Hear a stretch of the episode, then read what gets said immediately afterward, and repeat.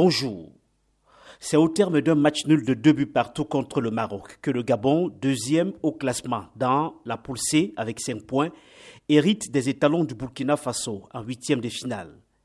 Les Panthères, privés de six joueurs cadres, ont même mené à deux reprises face au Maroc avant de se faire rattraper.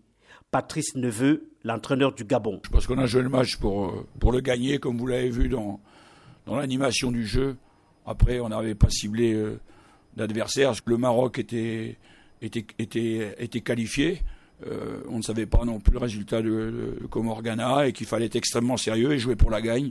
Après, on n'avait pas ciblé le, d'adversaires à ne pas rencontrer dans la mesure où, où il reste que des bonnes équipes euh, qui avancent dans les huitièmes. Le Maroc, qui a fait tourner son effectif pour ce troisième match, termine à la tête du groupe C avec 7 points le coach Vaïd des Lions de l'Atlas ne fait pas la fine bouche de ce parcours. Première fois qu'on était mené deux fois, on a revenir avec tel enthousiasme, telle combativité, telle générosité. Ça, c'est pour moi la victoire. Objectif est en premier, premier place.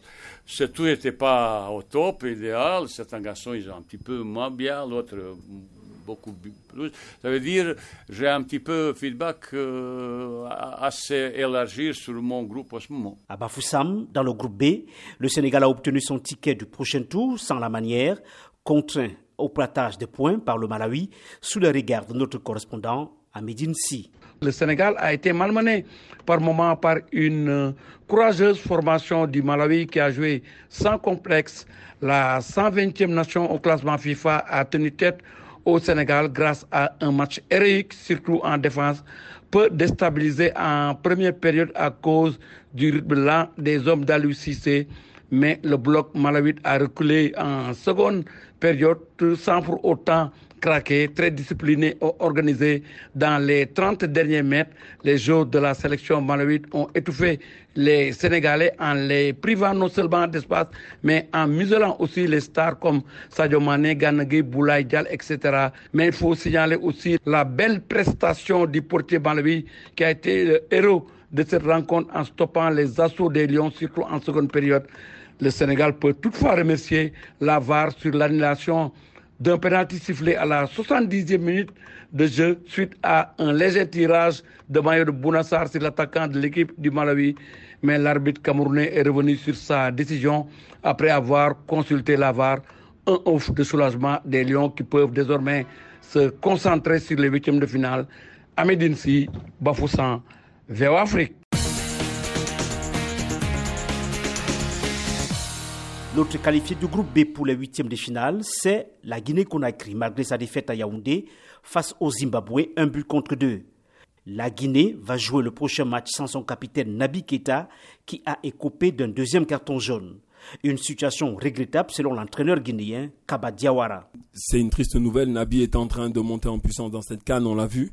Euh, il marque un super but, mais après, dans son excès de, de zèle. Il a voulu relever le gardien qui a, qui a joué beaucoup la montre pendant tout le match, du début jusqu'à la fin du match. On perd notre capitaine qui est notre meilleur joueur, notre star. Voilà, ça s'annonce mal. Le Malawi termine dans le groupe B avec 4 points et peut espérer une place de meilleur troisième. Place à présent au coup de sifflet du jour depuis Libreville, Jules Valentin Gouy. Bonjour. La révolte des petits se poursuit, aussi bien dans le groupe B et C le Sénégal a échappé à la correctionnelle devant une sélection du Malawi qui aurait pu ramener une victoire sur penalty en fin de rencontre si la décision de la VAR lui avait été favorable. Même cas de figure pour le Gabon qui laisse filer la première place du groupe C contre une équipe du Maroc carbonisée mais sauvée par le gong. En même temps, le Zimbabwe en battant à la régulière la Guinée ainsi que les Comores victorieuse d'un groupe ghanéen vieillissant poussé vers la retraite, sauve l'honneur et rebattent les cartes dans la poule B et C à l'avantage des habituels porteurs d'eau. Nul doute qu'avec un derby du Nil ce soir entre l'Égypte et le Soudan, tout comme ce baroud d'honneur de la Guinée-Bissau face au Nigeria, la tendance va se confirmer. À demain. Deux matchs du groupe D sont programmés aujourd'hui à partir de 19h temps universel. À Yaoundé, l'Égypte 3 points joue contre le Soudan qui a 2 points de moins que les Pharaons. À Garoua, le Nigeria, leader avec 6 points, sera opposé à la Guinée-Bissau, troisième du groupe avec 1 point au Marquois. Voilà, c'est tout pour le journal de la Cannes à Médine Si, Emmanuel Juntap, VOA Afrique.